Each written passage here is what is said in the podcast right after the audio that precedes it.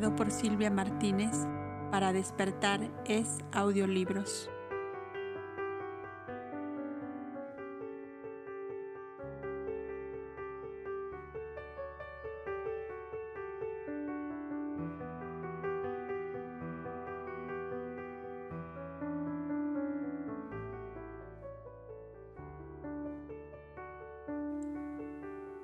Para Simónides, el genio de los buenos negocios, nada de esto le había preocupado en lo más mínimo.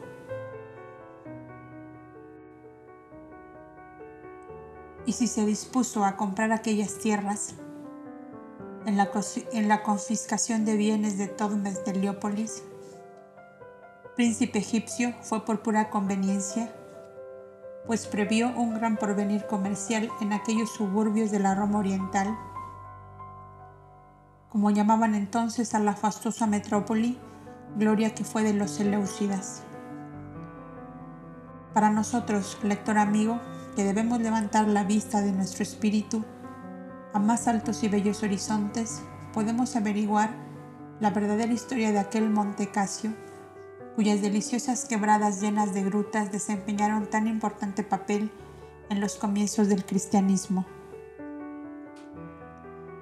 En la prehistoria, 8.000 años antes de la encarnación del Cristo en la personalidad de Jesús de Nazaret, el monte Casio se llamó Casón y sobre él edificó la gran fraternidad Cobda un santuario para refugio de las mujeres que por la ley de la esposa única promulgada entonces promulgada entonces por la gran alianza de las Naciones Unidas quedaban sin el amparo de su esposo y para que no cayera sobre ellas el estigma de mujeres repudiadas, los cobdas crearon aquel honorable refugio donde permanecían en vida de honestidad y trabajo hasta que un nuevo esposo las conducía al hogar.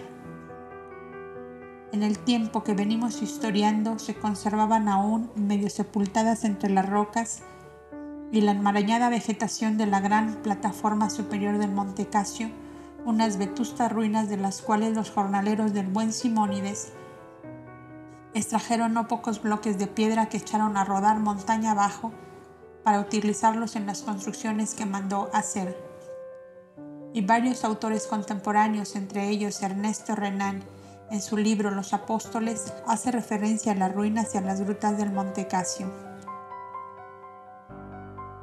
Esta breve digresión nos perdonará el lector en atención a que la hacemos para probarle hasta qué punto somos escrupulosos en ajustarnos estrictamente a la historia no sólo de la vida humana del Cristo, sino de los lugares, parajes y ciudades donde niño, adolescente, joven o adulto puso su pie incansable de misionero de la verdad y del amor fraterno.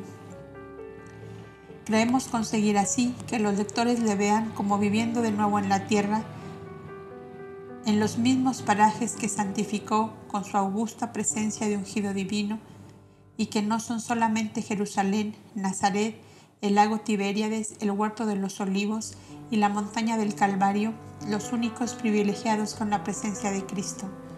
Las cuatro sucintas crónicas que el mundo conoce de su divino Salvador, Juan, Mateo, Marcos y Lucas, tan solo relatan los tres últimos años de su vida, dejando en el silencio los treinta anteriores y no menos fecundos, por el estudio y el apostolado con que el Cristo preparó el triunfo final de su misión de redentor de la humanidad.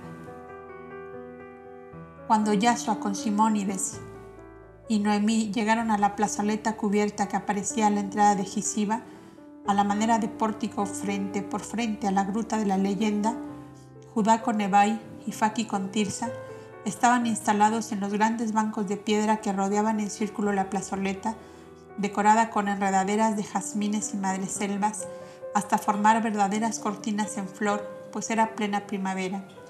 Los pájaros del Líbano, cuya ilimitada variedad en colores y gorjeos son proverbiales, llenaban el aire con su ruidosa sinfonía desde las altas copas de los cedros y los pinos donde ocultaban sus nidos. Hermosa es nuestra Judea, Galilea y Samaria, madre, decía Judá Noemí, pero no pueden ser comparadas con esto. ¿No será aquí el paraíso terrenal de que nos habla la escritura que relata el poema de Adán y Eva? No, hijo mío, contestó Noemí, porque el libro sagrado dice que ese paraíso estaba entre los ríos Éufrates y Tigris, o sea, en la Mesopotamia. ¿Y este adolescente tan hermoso, de dónde vino? preguntó Nebai a su abuelo. Es la primicia de la jornada de hoy de nuestro Mesías, Rey de Israel, contestó el anciano con manifiesta satisfacción. No me toman desprevenidos los acontecimientos y como mi nieta ha celebrado esponsales, yo me busco otro secretario que me iré preparando yo mismo para cuando tú, hija mía, me dejes vacante el puesto. Todos rieron de la oportuna salida del anciano. Solo Nebai quedó seria y un subido carmín pasó como una llama por su hermoso rostro. Abuelo, no era necesario anticipar así los acontecimientos, añadió la joven. En voz baja refirió el anciano la historia de Nelio, el adolescente que hasta hacía pocos momentos era cruelmente llamado el giboso, y desde ese momento fue considerado como un nuevo miembro de la familia. Estaban en estos preliminares de la visita a cuando llegó a Simónides, el intendente, que él tenía para mantener el orden y la armonía en aquella aldea donde todos ellos eran dependientes. ¿Qué ha pasado, buen amo? Que los chicuelos que recogían moras y cerezas allá abajo reclaman al giboso que es el director de todos los juegos y alegan que lo sacaste de entre ellos y no volvió más. Míralo, ahí lo tienes. El intendente abrió enormes los ojos para buscar la famosa jiba que había desaparecido, pero como aquel buen hombre era también un buen israelita que leía los profetas y esperaba al Mesías, Simónides le dijo estas solas palabras. La jiba de este niño se ha juntado con mi sillón de ruedas, ¿comprendes? Y han ido a ofrecerle sus servicios a Satanás en los infiernos. No les veremos más por acá. Y con sus inteligentes ojos envolvieron una mirada de inmensa ternura a su Señor, Rey de Israel, que tenía a su frente. Loado sea Jehová, por las maravillas que obra entre nosotros, exclamó el buen intendente. El caso es, añadió, que los chicuelos esperan mi respuesta. Y cunde alarma entre ellos porque los de las piernas torcidas las tienen en debidas condiciones y los que sufrían erisipela aparecen como figuras de porcelana. Algo hay que decirles. Dejadme que yo me entienda con ellos, dijo Noemí. Traedlos aquí. La dejaron sola en espera de los niños y todos nuestros, nuestros amigos comenzaron su visita a los refugiados en Gisiba que Yahshua conocía de nombre en el libro rojo de Simónides. Estaba allí representando el dolor en sus más variados y tremendos aspectos, desde el torturado y quebrantado físicamente en sus huesos y en sus miembros, hasta el torturado y deshecho en las fibras más íntimas de su corazón. Casi todos hallaban bajo las frondosas arboledas que formaban pabellones de verdor por todas partes. Tejedores de juncos, tejedores de esparto, de lana, de algodón, de seda, Aquello parecía un enjambre de laboriosas abejas. Todo esto es hermoso, decía Yahshua, sobremanera hermoso. Transformar el dolor en trabajo útil a la humanidad es grande obra, Simónides, amigo mío. Pensad que muchos de ellos cuyas manos se mueven tan rápidamente tienen sus pies y piernas destrozados por quemaduras o dislocaduras, dijo en voz baja Simónides. Casi todos han sido salvados cuando después de torturados iban a ser arrojados a las fieras de los circos para alimentarlas y que quedasen así, olvidados para siempre e ignorados los motivos de estas torturas. ¿Y cómo te arreglabas para hacer este salvamento? volvió a preguntar Yahshua. Oh mi Señor, el oro es bueno para todo esto, aunque tú digas que nada quieres con el oro. Yo tengo comprados a los guardianes de las fieras, a algunos verdugos y a ciertos gladiadores encargados de dislocar los miembros de las víctimas. Por eso están vivos todos estos que ves.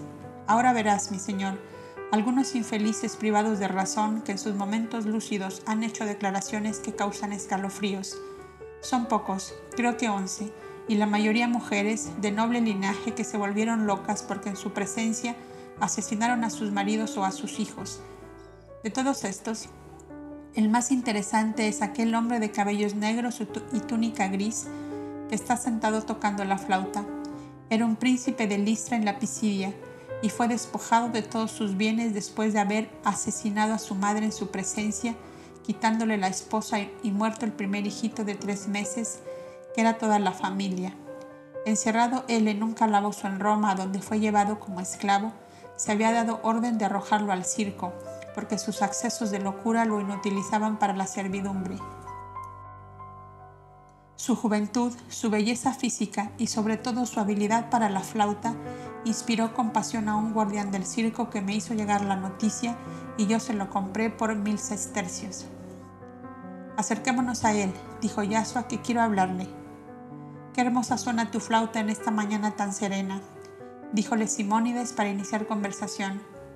Como siempre, contestó el loco, Simónides comenzó a hablar con otros y con Judá y Esther que se acercaban paseando bajo los árboles. Y Yasua quedó solo con el hombre de la flauta que seguía tocando sin interrupción.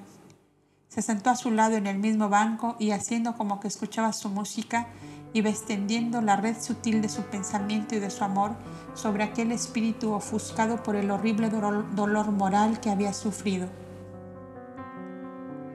A su inmenso, a su influjo poderoso a la vez, la flauta parecía que se quejaba en dolientes sollozos y luego sacudida por una tempestad, sus sonidos eran agudos y temblorosos como si fueran a romperse en una repentina explosión. El silencioso y metódico trabajo mental de Yasua fue haciendo su efecto. La melodía se tornaba como en una suave queja de sonidos tan dulces y tiernos que llegaba a parecer un canto materno junto a la cuna de un niño. De pronto soltó la flauta que cayó al suelo y rompió a llorar en agitados sollozos. Amigo mío, le dijo el maestro, sé que sufres, cuéntame tu pena, que el dolor vaciado en otro corazón es menos terrible.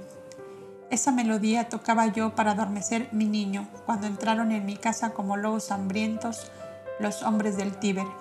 ¿Eres acaso romano? No, le contestó Yasua, soy de Israel, nazareno, de Galilea, también tú eres de pueblo esclavo y comprenderás bien lo que es la esclavitud de los hombres del Tíber. Yo tenía madre, yo tenía esposa y un pequeño hijito, en cuyos ojos me miraba como en un espejo. Mis viñedos y mis olivares daban pan a muchos jornaleros, y no había en Listra otro palacio más hermoso que el mío. Fue herencia de mi padre, y a nadie le robé. Mis viñedos y mis olivares eran herencia también mis majadas de ovejas y mi rebaño de camellos no eran robados, que eran también heredados de mis mayores.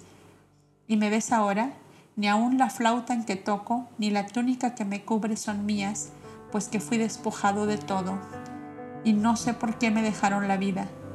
Pero, pero no, lo sé, lo sé. Me dejaron la vida porque soy fuerte de físico y la belleza y gallardía natural de los pisidios les hace aptos para que un amo romano luzca una hermosa y gallarda servidumbre, pero mis dioses tutelares me tornaron loco para que no me forzaran a servirles como esclavo. Cálmate, amigo mío, le dijo el maestro tomándole una mano. Tu situación es igual a la de muchos que cayeron bajo la zarpa de los invasores y algunos de los cuales, más atormentados que tú, han podido rehacer su vida y hoy son felices nuevamente. ¿Ves aquel gallardo mozo que lleva de la mano a esa doncella de traje blanco y manto negro? Sí, los veo, pues estuvo tres años condenado a galeras como un esclavo del Estado romano. Su padre fue ahogado en el mar, su madre y su hermana sepultadas vivas en un calabozo durante siete años y era uno de los más nobles y ricos príncipes de Jerusalén, capital de Judea. Dios misericordioso encontró el camino de hacerle reconquistar lo que había perdido y pronto será dichoso en un nuevo, en un nuevo hogar, pues la joven que le acompaña será su esposa. Dichoso de él, mas yo no puedo recobrar mi madre y mi niño muertos. ¿Y tu esposa? ¿Sabes dónde se encuentra? Se la llevó como esclava a Roma un tribuno que fue gobernador de Iconio. No supe más de ella y ya hace de esto cuatro años. ¿Sabes el nombre de ese tribuno? Sí, se llamaba Marcio Fabio, a quien las furias del Averno confundan con el pantano. ¿Y tú cómo te llamas? Jefte de Listra. Yasua tomó anotaciones de todos estos datos y luego dijo a su interlocutor, Jefte, yo soy médico de los cuerpos y de las almas enfermas. Tu alma sufre una agonía lenta porque fue grande el dolor sufrido, pero si tú quieres, Dios poderoso te puede sanar. No me ilusiona la vida extranjero si puedes, hazme morir antes y no me prolongues la vida. ¿Qué hago yo solo en el mundo? ¿Sin madre? ¿Sin la esposa? ¿Sin el hijo? ¿Qué soy yo sino un árbol seco y estéril que solo sirve para el fuego?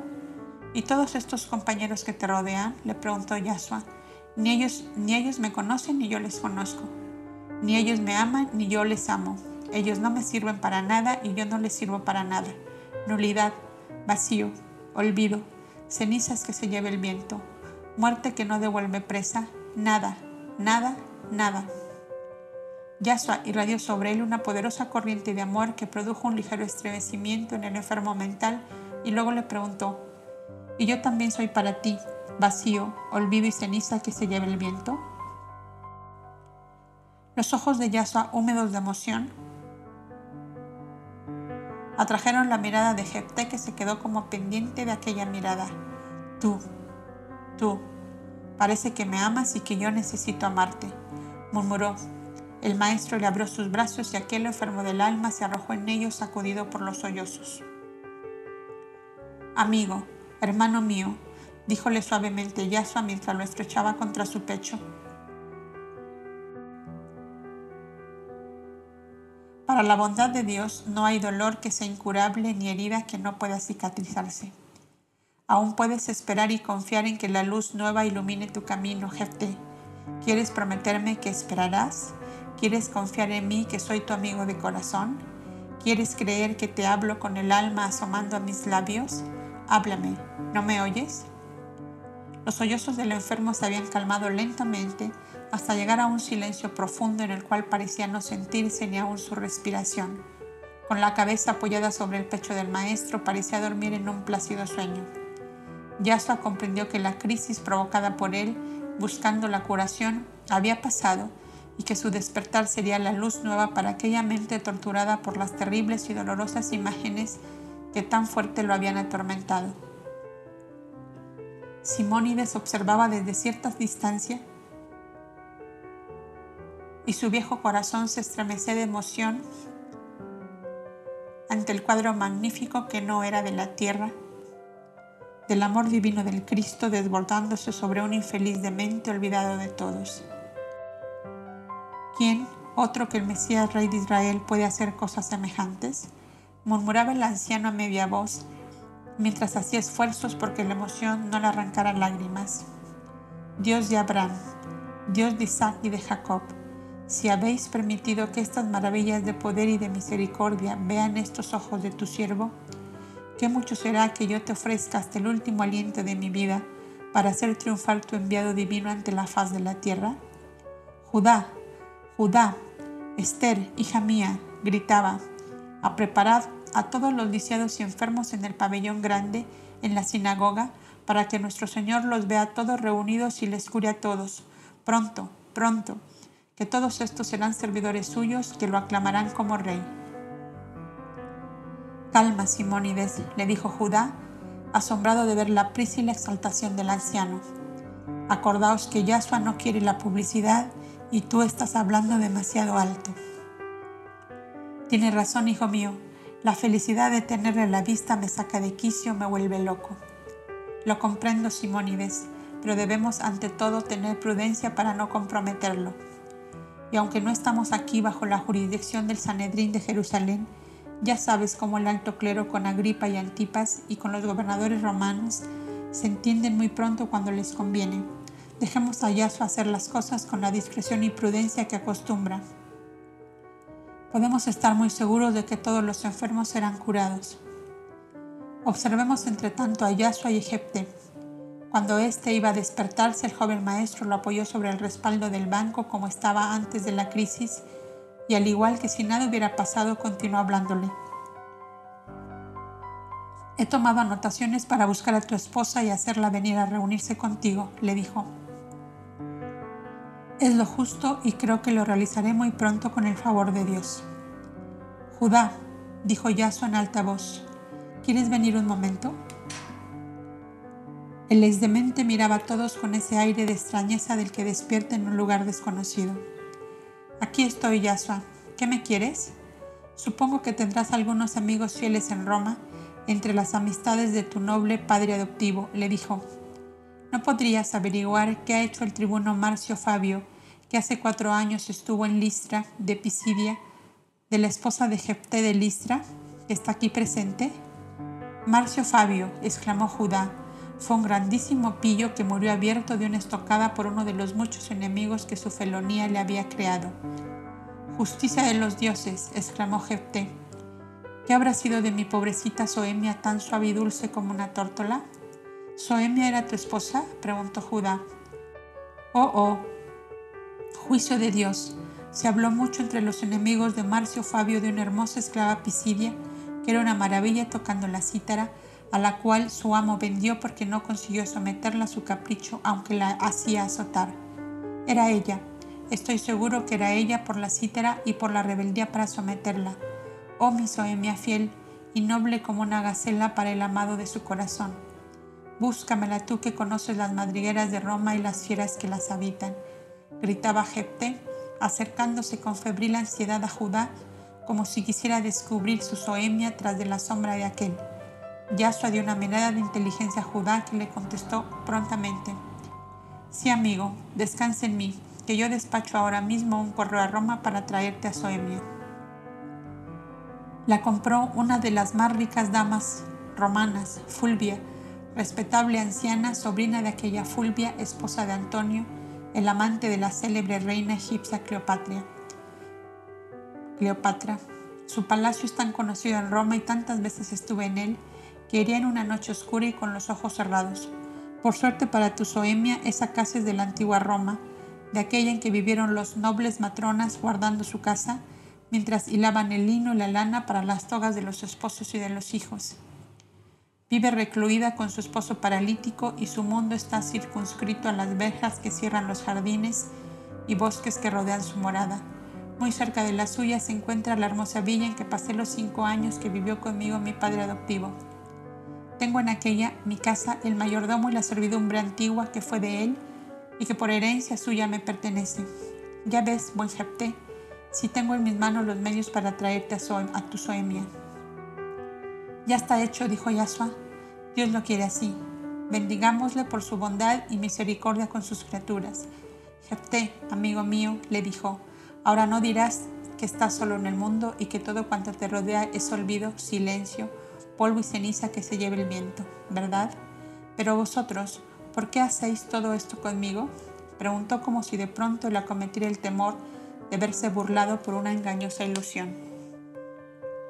Nuestra fe nos manda, dijo Yasua, que amemos a nuestros semejantes como a nosotros mismos, lo cual significa el deber de hacerte todo el bien que deseamos para nosotros.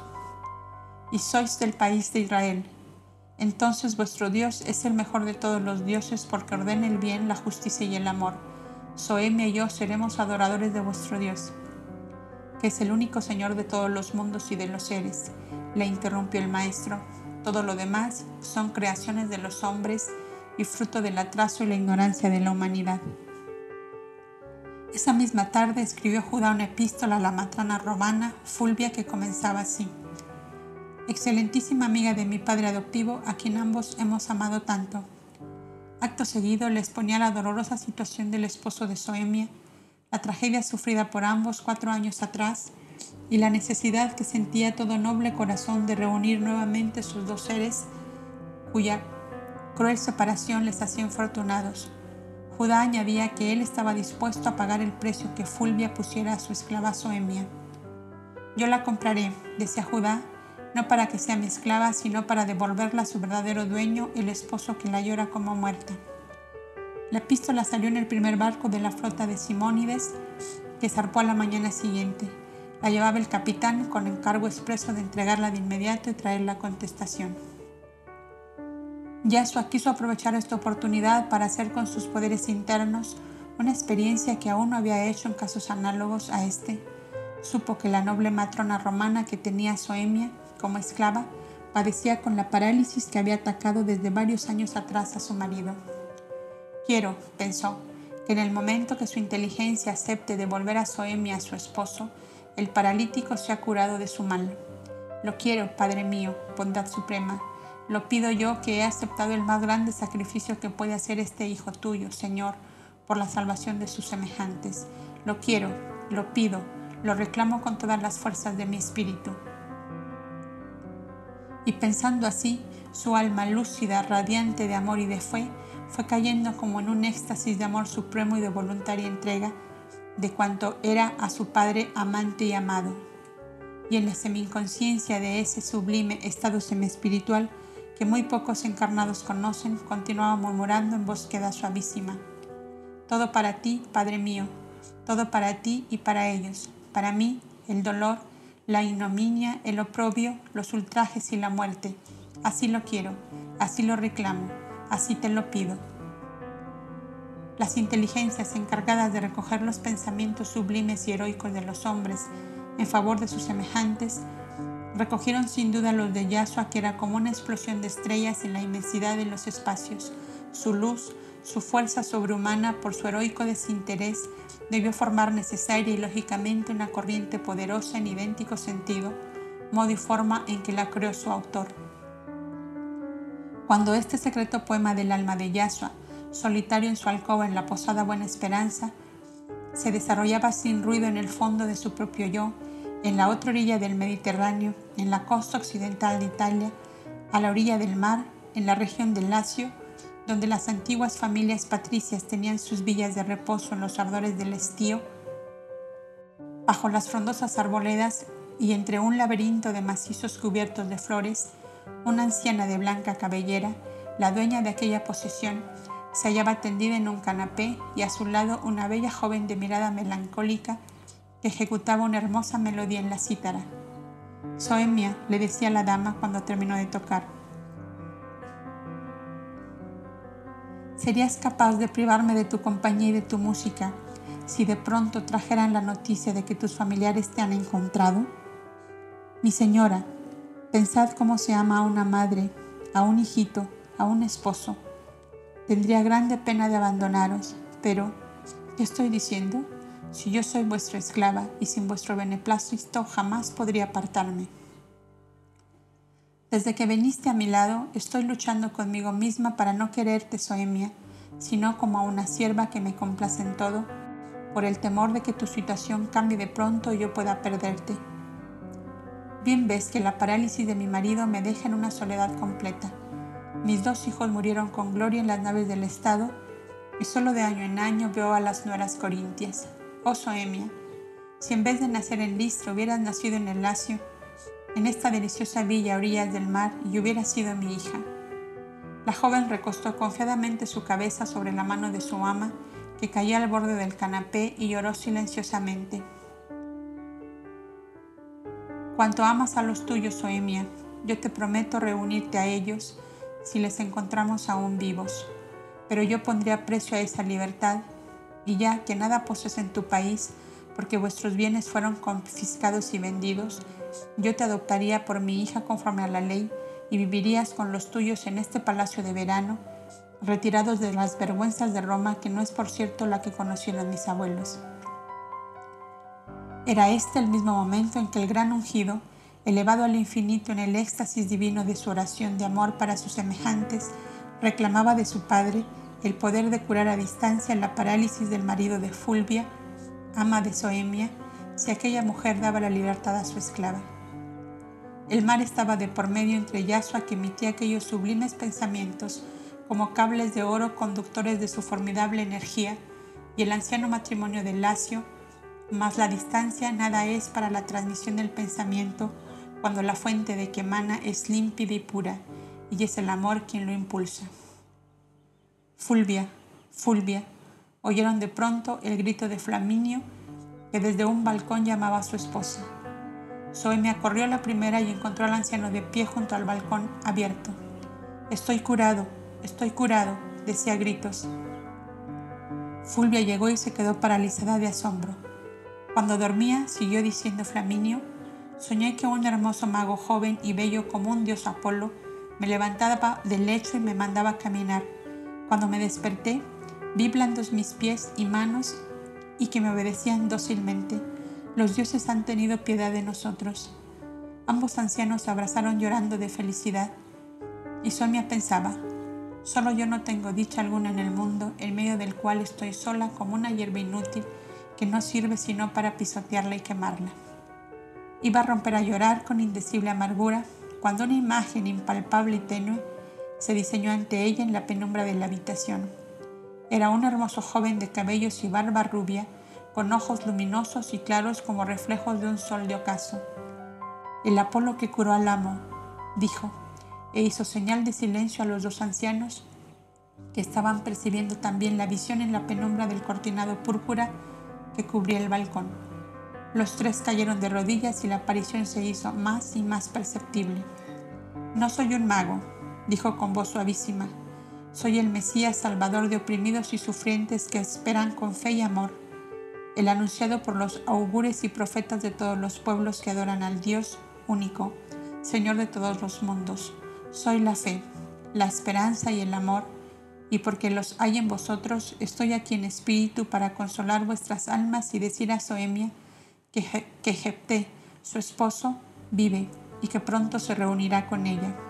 Contad 18 días desde hoy y os llevaré epístola y os llegaré epístola de Antioquía con la noticia que os anticipo. Una fe nueva, la fe en el Dios único que gobierna los mundos, será para vosotros la estrella del reposo en los años que aún viviréis en la tierra. El pensamiento de los tres interrogaba, ¿quién eres? Soy el mensajero de ese Dios único que no admite rivales en el corazón de sus hijos. Llamadle Dios amor y Él reinará en vuestras almas como único soberano. La aparición se fue disgregando como una nube de gasa blanca que el viento destejiera hasta quedar tan solo el sitio vacío en la penumbra en que se había formado. Aquellos tres seres arrodillados no acertaban a moverse ni a hablar y solo sus miradas se interrogaban mutuamente.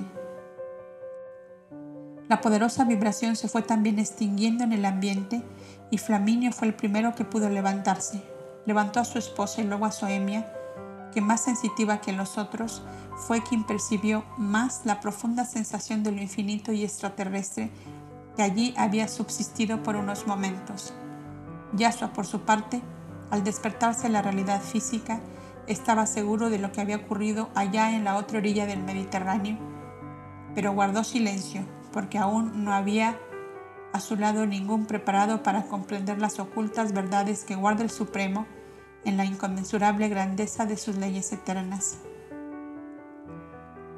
Baltasar, Gaspar y Melchor, los videntes de la luz divina y mis maestros esenios, comprenderían lo que acaba de ocurrir, murmuró el joven maestro a media voz. Mientras no llegue toda la humanidad a lo que llegaron ellos, cuán incomprendido y solo deberé sentirme mientras viva como hombre cómo se sentirán a sí mismos los que sigan andando sobre mis huellas. Encontramos nuevamente a los demás personajes que en los suburbios de Antioquía estaban aquella mañana y que al igual que el mendigo del Arco del Triunfo, que el giboso encontrado a la llegada a Gisiba y el enfermo mental Jefté, fueron vueltos a la salud física y moral por la suprema energía del Verbo Dios. Hemos narrado con detalle solo estas tres, manifestaciones del poder divino en Yahshua y la del romano Flaminio, porque fueron las más extraordinarias que se realizaron aquel día memorable en el que puede decirse con toda verdad que quedó fundada en Antioquía la primera congregación que años más tarde tomaría el nombre de cristiana.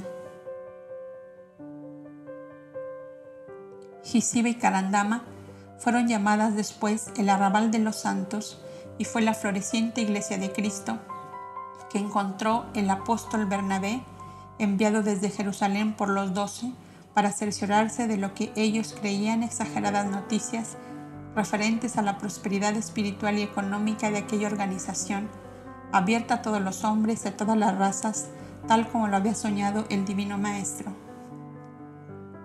Los fundamentos materiales de aquella primera y más floreciente congregación cristiana fueron los tesoros pertenecientes al príncipe Judá, hijo de Itamar, administrados siempre por el mago de los negocios honrados, Simónides de Antioquía, cuyo nombre originario era simplemente Simón de Enrogel, pues había nacido en el jardín del rey, hermoso suburbio de Jerusalén que conservó ese nombre desde que Salomón construyó allí el palacio para su esposa egipcia, hija del faraón.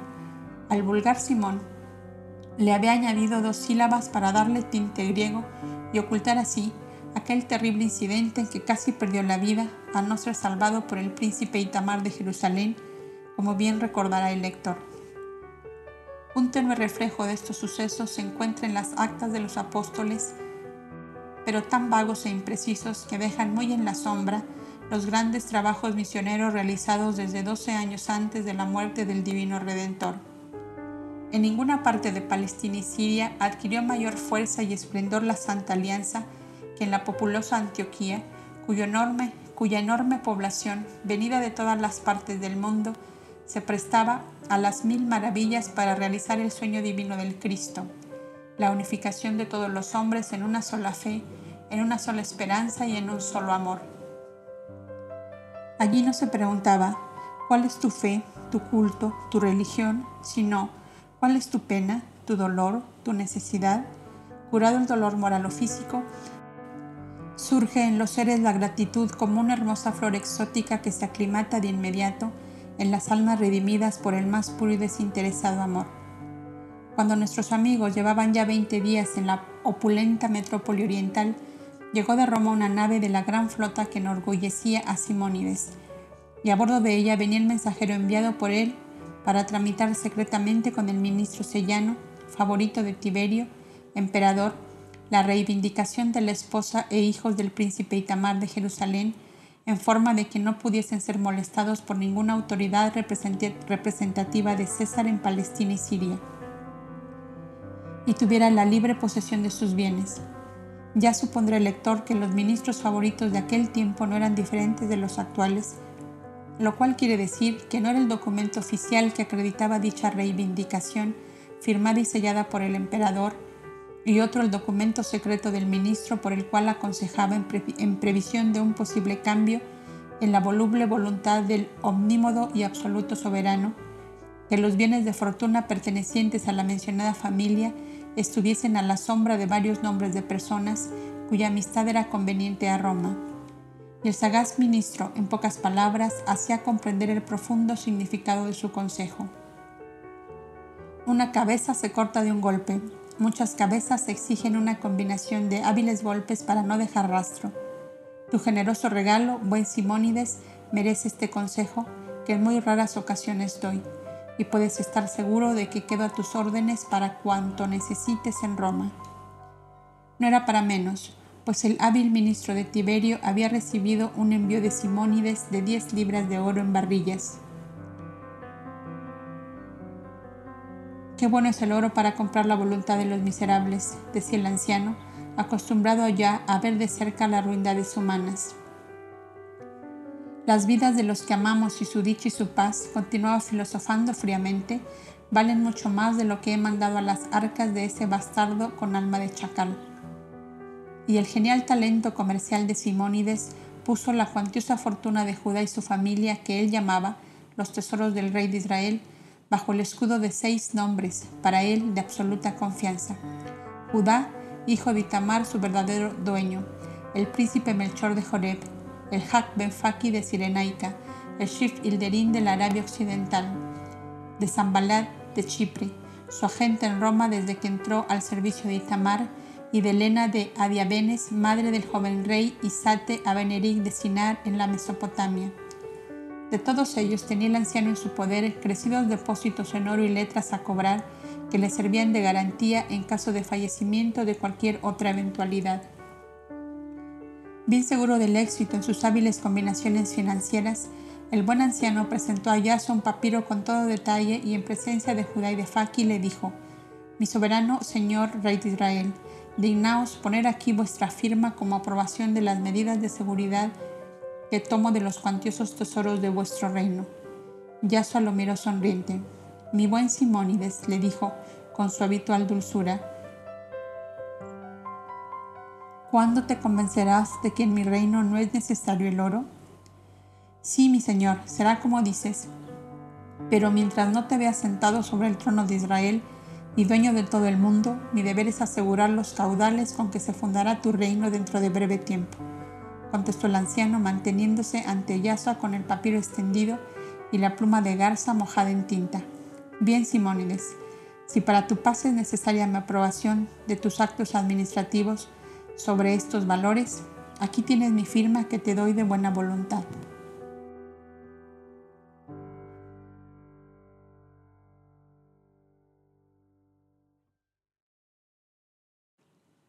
El Shif Ilderin Aún estaban en esta operación cuando un criado anunció en la puerta del gran despacho que el chief Hilderín, con una gallarda escolta de 20 lanceros, acababa de desmontar a la puerta de la posada Buena Esperanza. Simónides y Judá salieron a recibirle. El famoso caudillo árabe, cuya popularidad en todo el cercano oriente lo había hecho respetar de los cónsules y gobernadores romanos, a quienes la conveniencia aconsejaba tenerlo de amigo, abrazó efusivamente al anciano Simónides, felicitándole por su maravillosa curación de la que le habían dado noticia. Mi generalísimo, dijo estrechando las manos de Judá, en el huerto de las palmas se adormecen tus caballadas y, se enmohecen las lanzas. ¿Cuándo hacemos sonar la clarinada de alerta? Serás tú mismo quien lo diga cuando llegue la hora, contestó Judá Estoy ansioso de conocer al joven soberano de Israel cuya presencia en Antioquía debe marcar el comienzo de nuestra edad de oro, dijo el caudillo.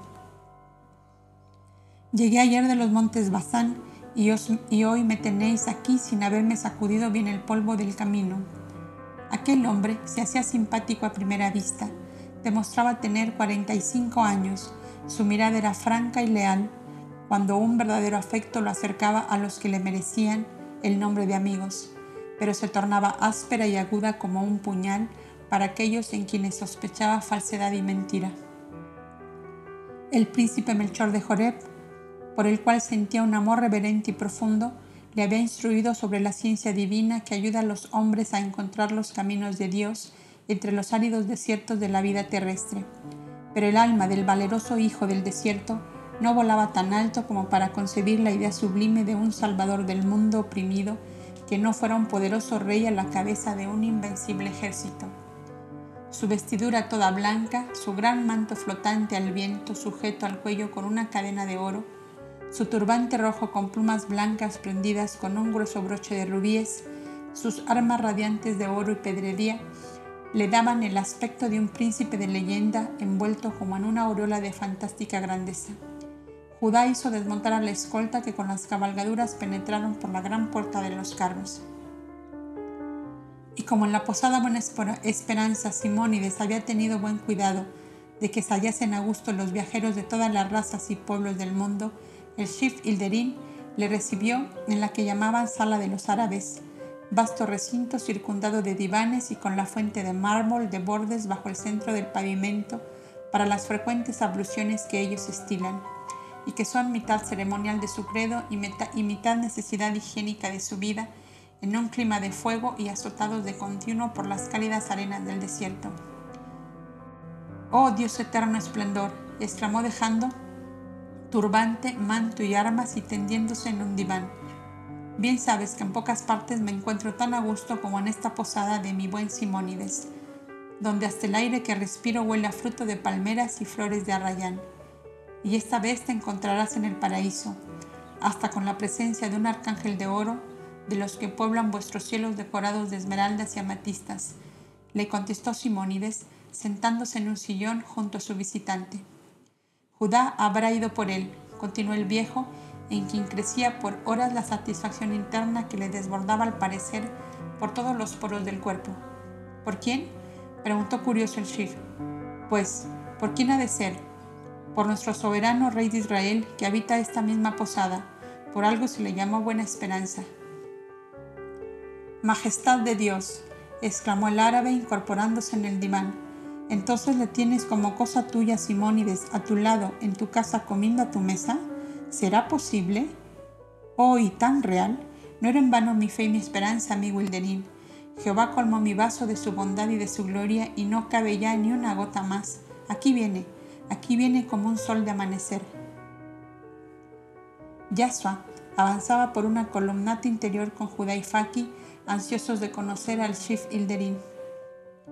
El árabe saltó del diván y se plantó gallardamente en el centro del vasto recinto, mientras sus ojos devoraban con una honda mirada aquella grácil figura blanca y rubia que avanzaba por la columnata.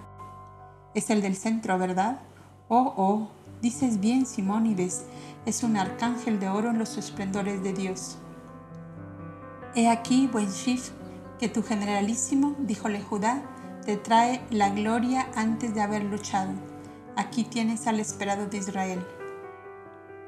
Señor, murmuró el árabe tratando de doblar una rodilla en tierra y con sus ojos pendientes de los ojos dulcísimos de Yasua, que le tendió ambas manos y lo estrechó sobre su corazón.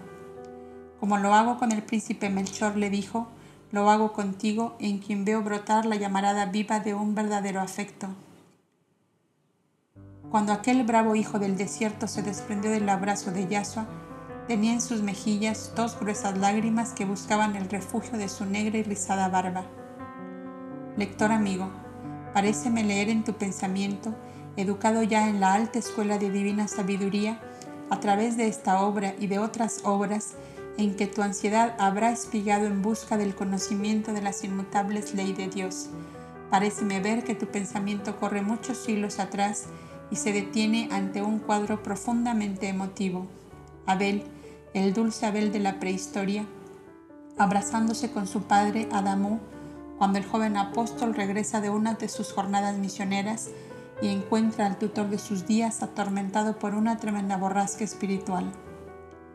Traigo para ti, Oshi, dijo Yasua, esta epístola de nuestro amigo el príncipe Melchor y sacó de entre su túnica la misiva cubierta con finísima envoltura de tela de lino, según el uso de aquel tiempo. Cuando el gran hombre eligió un mensajero semejante, graves asuntos deben tratarse aquí.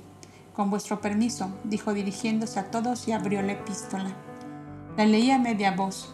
Escuchémosle y refrescaremos la memoria sobre tal epístola que decía así. Alejandría, a días 20 de Nisan, enero del año 3250 de Misraim. Ashif Ilderin de Bosra, con quien sea la paz de Dios. Hace 20 años que salvaste la vida a tres extranjeros que salían de los montes de Moab, donde se habían refugiado, huyendo de la cólera de Herodes el Idumeo. Recordarás, buen Shif, los relatos que te hicimos de aquella luz misteriosa que nos guió, que nos guió hasta Betlem donde había nacido el que esperaba el mundo de los idealistas, buscadores de justicia y de verdad. El portador de la presente es aquel niño del cual te hablaron los tres extranjeros perseguidos. Es el que Israel espera anunciado por sus profetas. Y, si Dios te entrega así su secreto, es porque tú lo mereces y porque sabes lo que te corresponde hacer. El joven profeta Yasua de Nazaret, hijo de Joseph y de Miriam, del estirpe de David, te dirá lo que pueda necesitar de ti en auxilio de las obras que deba realizar. Tu buen sentido y noble corazón no necesita de otras explicaciones, bien lo sé porque te conozco. Para servirte siempre, Melchor de Leópolis, príncipe de Joreb. Majestad de Dios, pobre de mí que poco valgo para un secreto tan grande exclamó el árabe mirando a todos con asombrados ojos. Sí, sí, todo esto lo recuerdo bien como si fuera ayer, pero digo toda verdad. En aquel entonces no tenía yo 30 años. Y mi sangre era fuego que hervía en mis venas. Vivía aún mi padre y a no ser por él yo hubiera remetido a sangre y fuego arrastrando conmigo a todo el oriente en contra de Roma conquistador y cruel. Lleno mi corazón de odio y deseos de venganza, recuerdo muy bien que las confidencias de los tres sabios extranjeros me sonaron como una música extraña, ajena a nuestro ambiente, a nuestra situación actual y a lo que es nuestra vida en la tierra. De todo cuanto me dijeron solo comprendí dos cosas, que sus vidas eran limpias como el agua dulce de las fuentes en los oasis y que ellos decían la verdad en cuanto a que el poder divino debía mandar un libertador para el mundo avasallado por la loba romana. Veinte años han pasado desde entonces y ellos han pesado mucho sobre mi vida. Los relatos de los sabios extranjeros se han ido haciendo más y más comprensibles para mí y las explicaciones de Melchor sobre Dios, los mundos y las almas de los hombres han iluminado hasta lo más hondo de mi espíritu. El odio se ha ido apagando poco a poco y hoy solo queda el anhelo de la justicia, de la libertad y de la paz. Si tú eres, oh joven príncipe hijo de David, el que ha de darnos a todos justicia, paz y libertad, todo el desierto de Arabia se levantará a mi voz como un solo hombre para levantarte a más grandes alturas que, que las que escaló Alejandro, Aníbal y Julio César. Melchor bien lo dice aquí, que tu Señor dirás en qué puede servirte este hijo del desierto. Mi buen Shif Ilderin, le dijo Yasua, tú me hablas como un hombre de armas en la hora actual en que nadie ve otra gloria que la obtenida por ejércitos poderosos. Yo te hablaré como un hombre que ha bebido la sabiduría divina gota a gota hasta desbordar en su corazón. ¿Has pensado alguna vez, Shif, en la causa y origen de todas las dominaciones y las esclavitudes? Sí, príncipe, lo he pensado. Los hombres de Occidente tienen el corazón de granito y sus fauces de fiera hambrienta. La idea de Dios ha huido de ellos, su ley es la del más fuerte y ningún sentimiento noble y generoso suaviza las fibras de hierro de sus corazones puestos hace mucho en el filo de sus espadas. Hieren, roban y matan porque no saben hacer otra cosa para conquistarse un puesto satisfactorio en el mundo. Todo cuanto has dicho es una fiel pintura de la realidad, pero es solo un efecto. La causa es otra. Oh noble hijo de Arabia legendaria, dijo Yasua. Yo pienso a mi vez, continuó el maestro, que el mundo ha caído bajo la dominación romana por su propio atraso moral e intelectual. La ignorancia es la que ha forjado uno tras otro los eslabones de la cadena que aprisiona nuestros países. La luz de la divina sabiduría fue apagada hace siglos por la ambición y el egoísmo de los hombres que se dividieron unos de otros en tantas formas y modos que hay momentos en que hasta llegan a olvidarse de, que todas las razas y todos los pueblos son absolutamente iguales en su origen y en su destino. El rey cree que es de distinta naturaleza que sus esclavos y servidores y que por tanto debe vivir de la manera más opuesta a la vida de aquellos todo para él, nada para los otros, sino el yugo sobre la cerviz. Es necesario que los reyes, como los esclavos, sepan que solo Dios es grande, invencible, inmutable, dueño y señor de todo cuanto existe, y que todos los demás, así estén ceñidos de una corona, como amarrados a una cadena, somos ínfimas criaturas suyas, incapaces de crear una hormiga, ni añadir un cabello a nuestra cabeza, ni cambiar el color de nuestros ojos, ni la estatura nuestro cuerpo. Todos nacemos por igual y todos morimos igualmente. Si alguna grandeza puede conquistar el hombre, es la que se obtiene por el mayor acercamiento a la grandeza de su Creador. Destruida la ignorancia en las masas de los pueblos, quedará destruida la causa de las dominaciones y de las esclavitudes. Oh Shift, créeme que no me ilusiona absolutamente el oírme llamar príncipe o rey, pero sí el llamarme maestro venido desde otros mundos para destruir la ignorancia, dando a esta humanidad el agua viva de la verdad eterna. En esta tarea estoy empeñado aún antes de que la eterna luz iluminara mi conciencia y me descubriera el porqué de mi venida a este mundo. ¿Quieres ayudarme? ¿Quieres llevar mi lámpara encendida a través de tus desiertos abrazados del sol, por los desfiladeros de tus montañas, por entre las sombras de tus palmeras, en los oasis donde murmuran las fuentes? Señor, todo lo quiero hacer por ti. Mas, ¿qué podrá la claridad de tu lámpara y la melodía de tus palabras ante las legiones romanas que pasan como vendavales de fuego, devastándolo todo cuando los pueblos se resisten a someterse? Mi obra salvadora no es para un día ni para un año, Shif, contestó Yasua, es para muchos siglos, para largas edades, o sea, hasta que los hombres hayan aprendido a amarse unos a los otros y hayan llegado a comprender que ante el alma supremo tanto vale el alma de un rey como la de un esclavo, que todas son criaturas suyas destinadas por él a una suprema felicidad, que ningún ser, por grande que sea, es dueño de la vida de sus semejantes y que matarse unos a otros por unos estadios de tierra es la mayor aberración que pueden cometer los hombres. ¿Qué hizo Alejandro el Macedonio con todas las vidas que sacrificó a sus estupendas conquistas?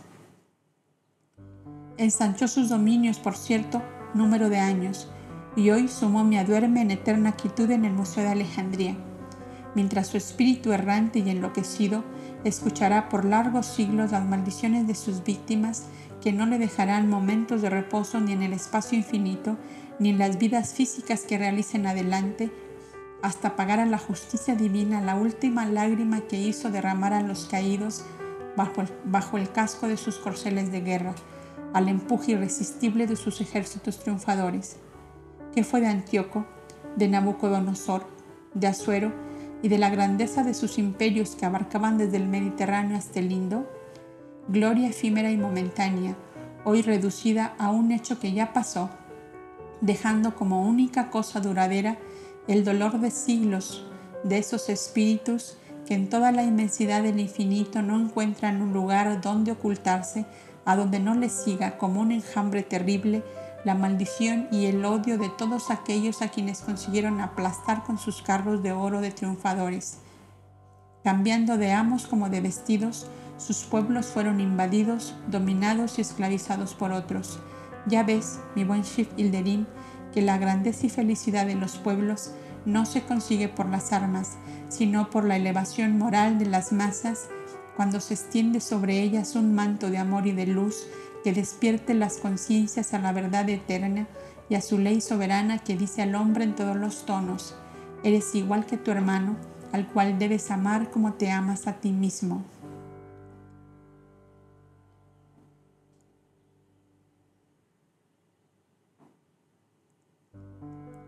Yasua cayó y el caudillo árabe quedó profundamente pensativo.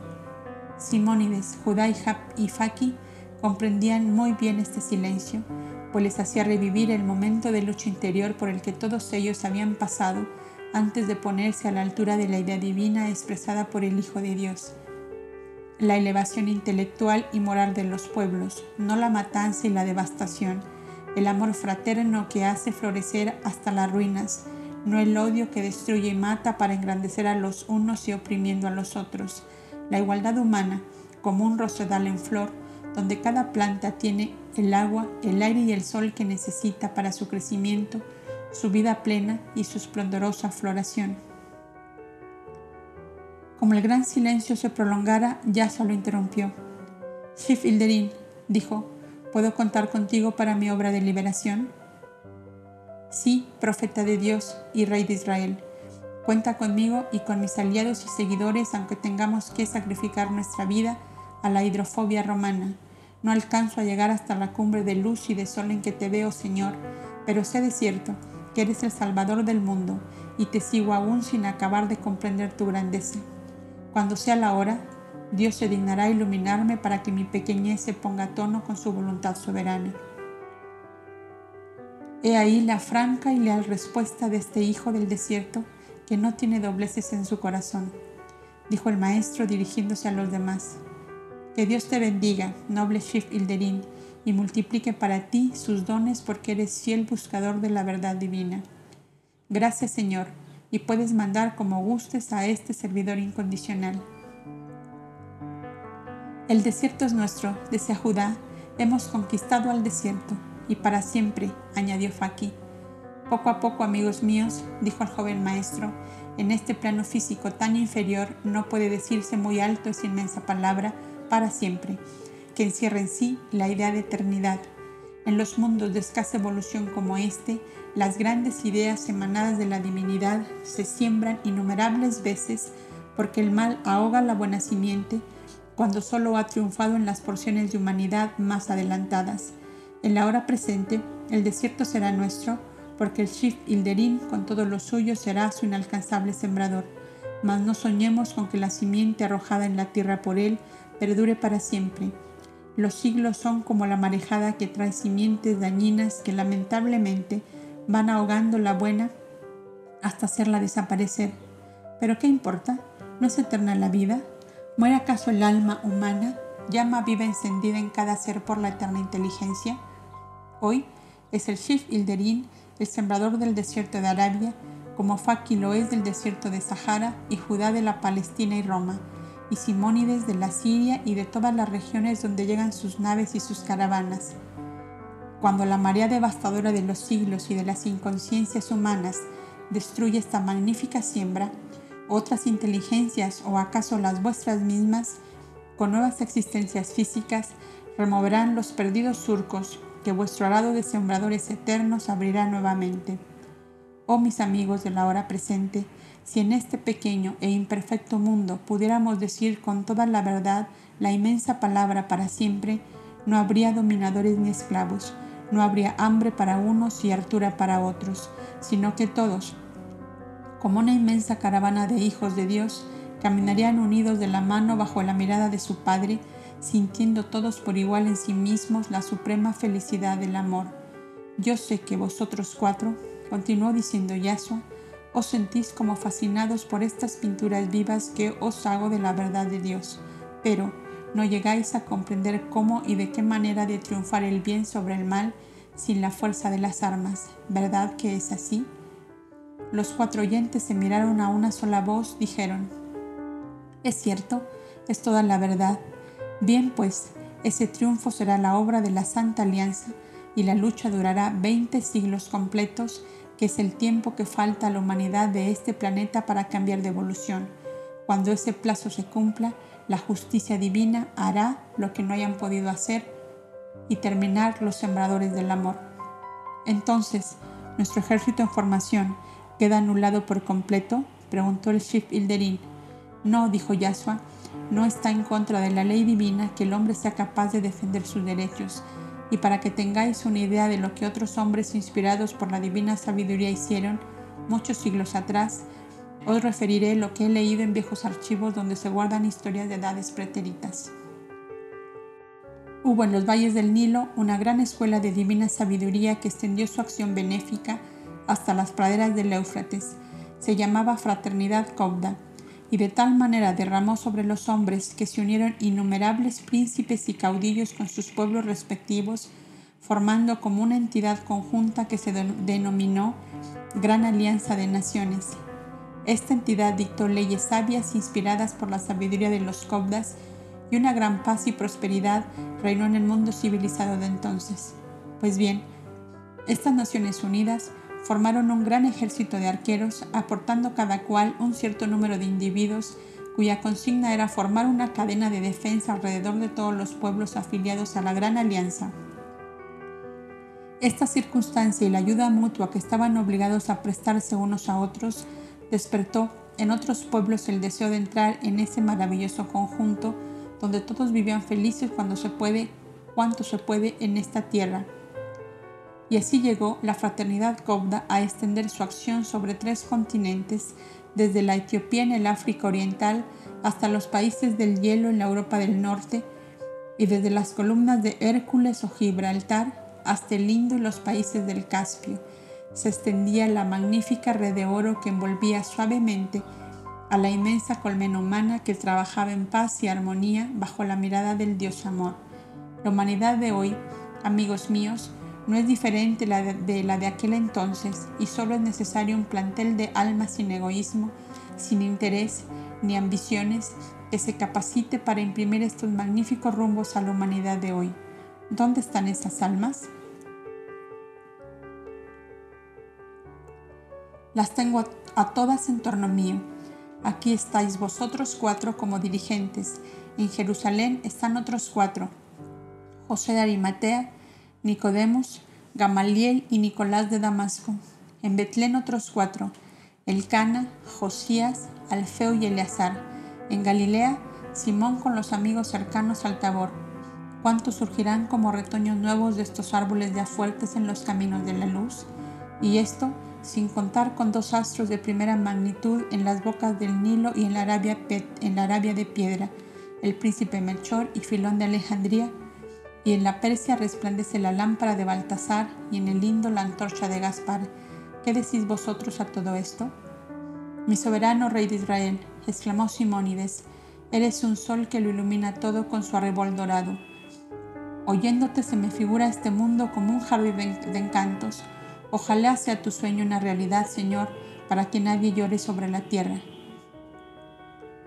Es que debemos ser capaces de hacerlo así, dijo con firmeza Faki, el príncipe de Sirene. Falta que hable el Shifilderín y Judá, observó el maestro. Yo pensaba, dijo el caudillo árabe, en cuántas lanzas necesitaré para guardar desde la cordillera de Jebel hasta Tipsa, sobre el Eufrates. Y yo, dijo Judá, pensaba en cuánto oro tendré que pedir a Simónides para comprar la aprobación sacerdotal en Jerusalén y la condescendencia herodiana en Galilea. En cuanto a eso, déjame a mí, Judá mío, arguyó Simónides, que en el arte de convencer con un bolsillo en la mano soy consumado maestro. Yasua sonrió bondadosamente mientras decía, comprar con oro el buen obrar de un hombre no es excelente cosa, pero es siempre mejor que levantar armas contra nuestros semejantes y despojarles de la vida.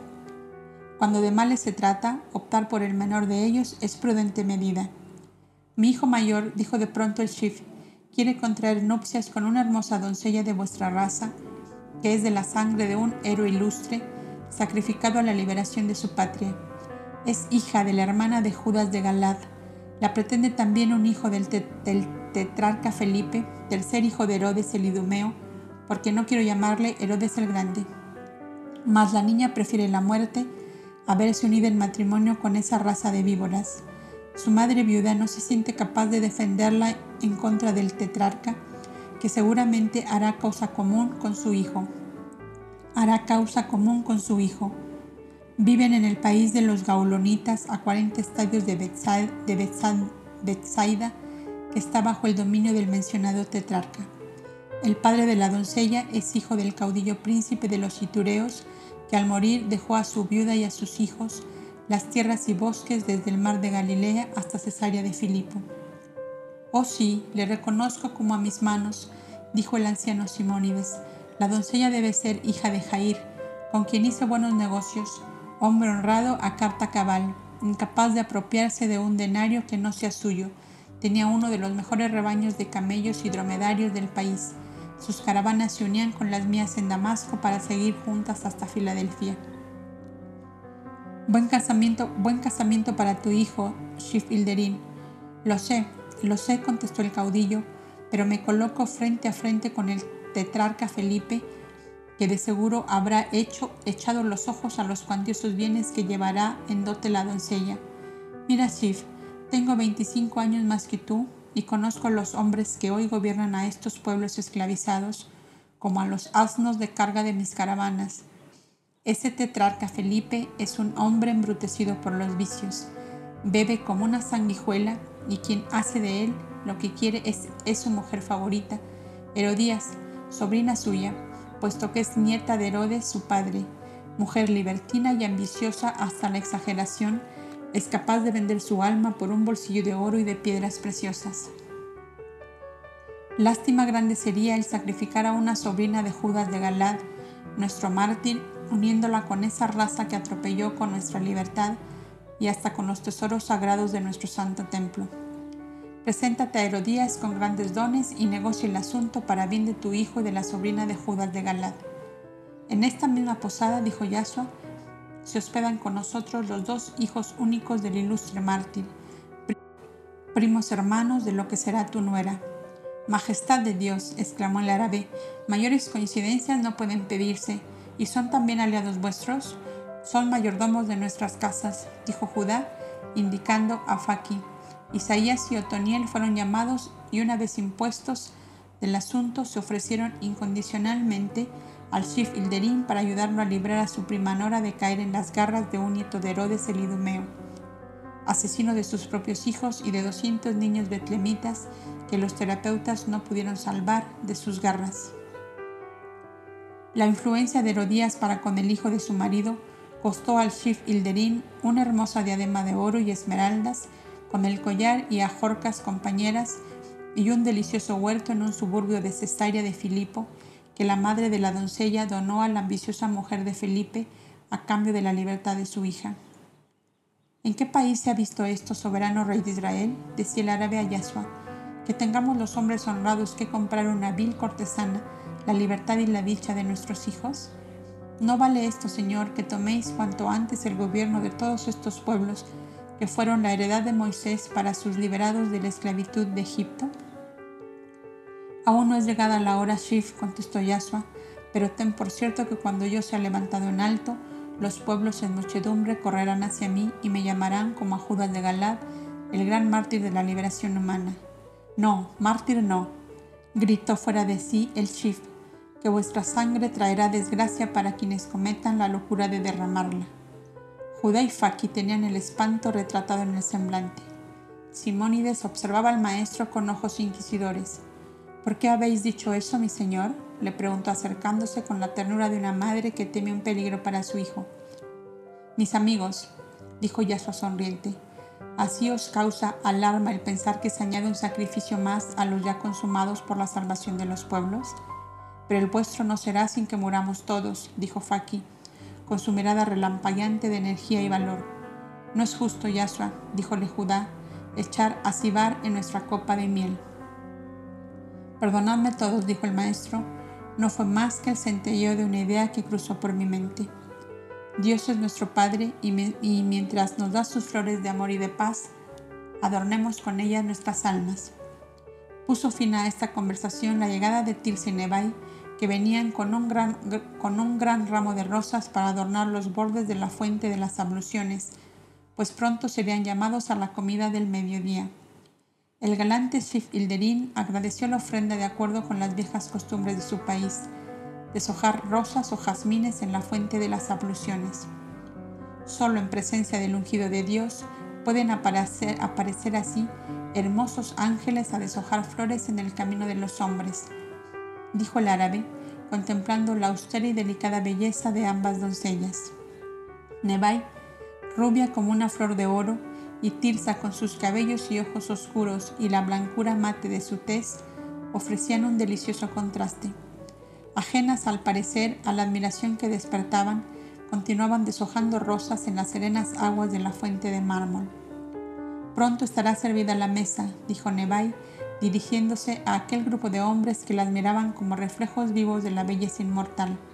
Los grandes ideales, cuando se hacen carne en los corazones nobles y buenos, todo lo idealizan, lo engrandecen y lo purifican.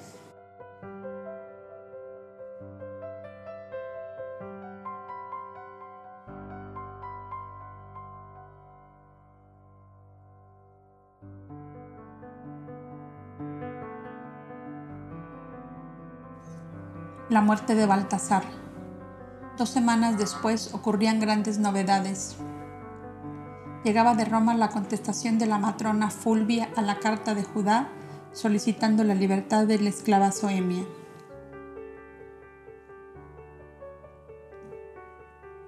En dicha carta explicaba la curación prodigiosa de su marido Flaminio, la misteriosa aparición de un dios benéfico que ellos se figuraban Apolo, el cual le había prometido a Soemia reunirla a su esposo Jefté de Listra, por lo cual Fulvia con su esposo habían resuelto adoptar a Soemia como hija con todos los derechos que la ley le acordaba.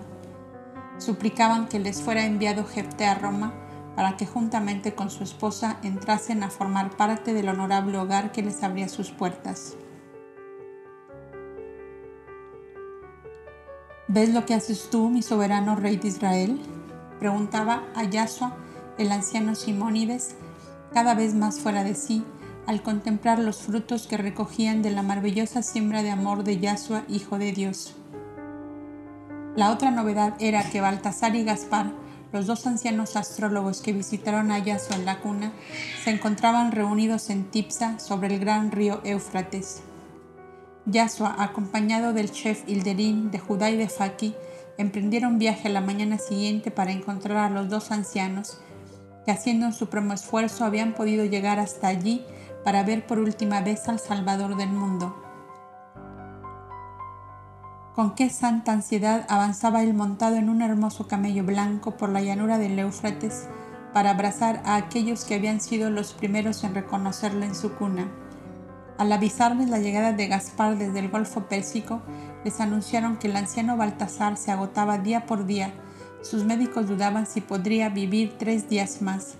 Esto explicará al lector la prisa que Yaso y sus compañeros imprimían a su viaje. Simónides les había puesto los mejores camellos persas de los rebaños de Judá en el huerto de las palmas, tan resistentes y fuertes que podían correr dos días, deteniéndose solo unos momentos para beber y recibir su ración de habas secas. Con su voz temblando de emoción decía Yaso a sus amigos, He pedido a mi Padre Celestial que Baltasar no se vaya de la tierra sin que yo le dé el último abrazo y en el fondo de mi espíritu ha resonado la voz suprema, la divina promesa, corre a su lado y le alcanzarás antes de partir. Se desmontó unos momentos para que su camello comiera y bebiera, y solo aceptó para él un trozo de pan y unos sorbos de vino. En estos momentos, decía a sus compañeros de viaje, es cuando dudo de ser el que vosotros creéis. Me siento tan débil, tan pequeño, tan de carne humana, como la más insignificante criatura dominada por sus sentimientos y afecciones íntimas. Cuando los viajeros llegaban a Tipsa, el viejo corazón palpitaba aún. Yasua se arrodilló junto al diván en que el anciano reposaba con una inalterable paz. Ya estoy a tu lado, Padre mío, le dijo con infinita ternura. Nuestro Dios amor no ha querido llevarte de la tierra sin que nos diéramos el último abrazo. Una sonrisa de bienaventuranza iluminó el pálido rostro en el que aparecían ya los rastros de la muerte cercana. Hijo de Dios, hijo también de mis sueños y de mi amor de muchos años, exclamó el anciano con voz bien clara. Tu ruego y el mío se unieron en los cielos infinitos y nuestro Padre los escuchó con amor. Tampoco yo quería partir sin verte por última vez. Has venido, estás a mi lado, recibirás mi último aliento, mi última mirada y luego cerrarás mis ojos. ¿Qué más puede desear este siervo del Señor? Yasua, tenía entre las suyas la mano izquierda de Baltasar, que levantaba trabajosamente su diestra, la puso sobre la cabeza inclinada de Yasua y le dijo, Hijo de Dios, mi espíritu libre te seguirá como una chispa de luz en todos los pasos de tu vida mesiánica sobre la tierra. Te acompañaré en tu vida y en tu muerte, en la hora de tu victoria final, seré el primero que te recibirá en el reino de Dios. Mi corazón que, que tanto te amó, te bendice ahora cuando va a dejar de latir. Hasta luego. La respiración se hizo un tanto fatigosa, los moribundos ojos continuaban fijos en el rostro pálido y sereno de Yasua, que seguía estrechando las enflaquecidas manos. Un suspiro más largo que los otros fue el último, y los ojos ya sin vida quedaron clavados en el bello rostro del hombre luz. Yasua reposó su doliente cabeza sobre aquel pecho mudo para siempre y dejó que el hombre desahogara sus sentimientos de hombre. Lloró sobre el pecho del anciano Baltasar, como lloramos todos sobre el despojo mortal de nuestros seres queridos. Es el Hijo de Dios y llora, exclamaba Gaspar, contemplando el emotivo cuadro de Yaso arrodillado junto al lecho mortorio de su anciano amigo y llorando silenciosamente. Padre mío, dijo Yasua con su alma cuando pudo serenarse.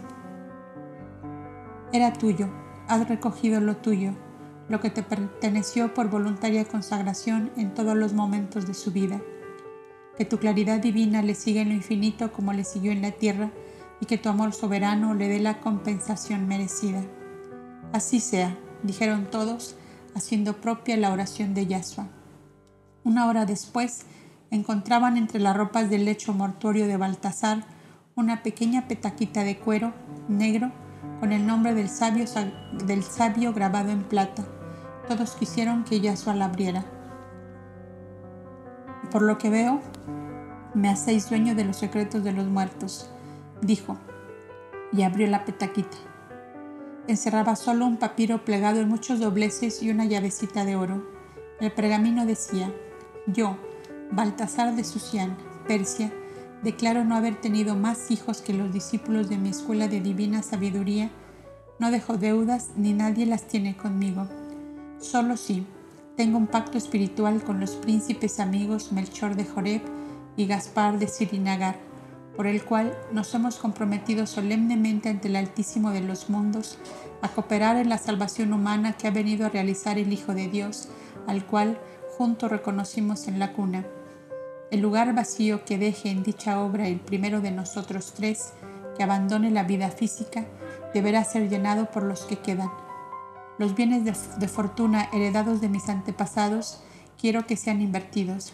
La mitad en el sostenimiento de mi escuela y de los huérfanos, ancianos y enfermos vinculados a dicha institución. La otra mitad de los bienes debe ser empleada en colaborar con las obras que realice el avatar divino encarnado en la tierra nombro ejecutores de mi última voluntad a mis dos compañeros de clarividencia eterna, Gaspar de Sirinagar y Melchor de Joreb. El Altísimo, a quien adoro y sirvo, reciba mi espíritu cuando llegue al reino espiritual. Baltasar de Sucián, siervo de Dios. Gaspar declaró que en efecto existía ese pacto entre los tres, y por lo cual decidió enviar aviso al príncipe Melchor para ponerse de acuerdo en la forma de cumplirlo. Conferenció largamente con Yasua sobre el desenvolvimiento de su misión salvadora de la humanidad y resolvieron encontrarse ambos y Melchor en el santuario del Monte Hermón cada dos años, contados desde que Yasua cumpliera los 22. Los encuentros debían verificarse en la primera semana del mes de enero. Además, cada tres lunas debían enviarse recíprocamente epístolas para mantener así latente y vivo el fuego santo del amor divino que les había llamado a una más clara comprensión de los designios de Dios. El despojo mortal de Baltasar fue embarcado en un lanchón en el Éufrates para conducirlos a Babilonia, donde estaba la sede central de su escuela, diseminada en las más importantes capitales persas. De regreso Yasua con sus amigos a Antioquía, pensó como es natural en qué otros deberes le reclamaban en su tierra natal, a la cual deseaba volver antes de comenzar el verano. Al despedirse del anciano Gaspar, que se embarcó acompañando el despojo mortal de su gran amigo, Yasua tuvo la intuición de que sería el primero en seguir al que había partido. El anciano sensitivo captó este pensamiento y dijo con inmensa ternura al joven maestro, Es verdad que después de Baltasar seré el primero en partir del reino de las almas pero aún nos veremos algunas veces en el Monte Hermón. Pidámoslo juntos a nuestro Padre Celestial, contestó Yasua profundamente conmovido, para que no me dejéis solo por tanto tiempo.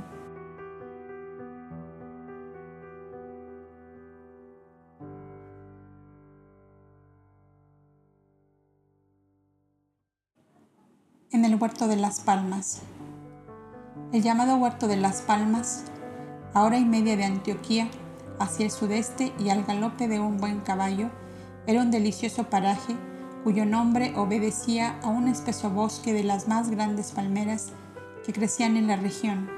Daba sombra y frescura a un hermosísimo lago de unas tres leguas de extensión por una de anchura, más o menos. Su profundidad permitía la navegación en pequeñas lanchas, como provenía de un brazo del río Orontes, el lago crecía y se desbordaba, cuando las aguas del Mediterráneo empujaban a la playa las aguas del gran río. Este paraje encantador, con tres leguas a la redonda en la verde pradera circundante del lago, pertenecía al Schifilderín por herencia de sus lejanos antepasados.